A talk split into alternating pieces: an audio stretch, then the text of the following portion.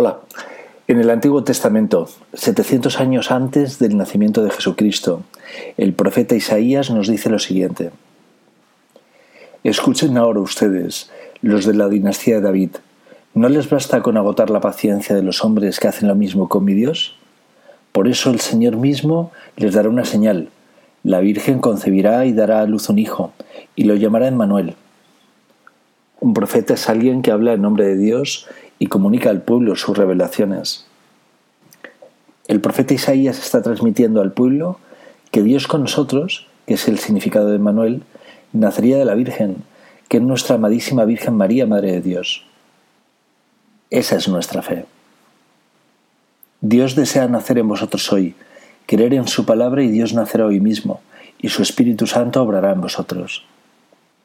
Feliz nacimiento, feliz natividad, feliz Navidad.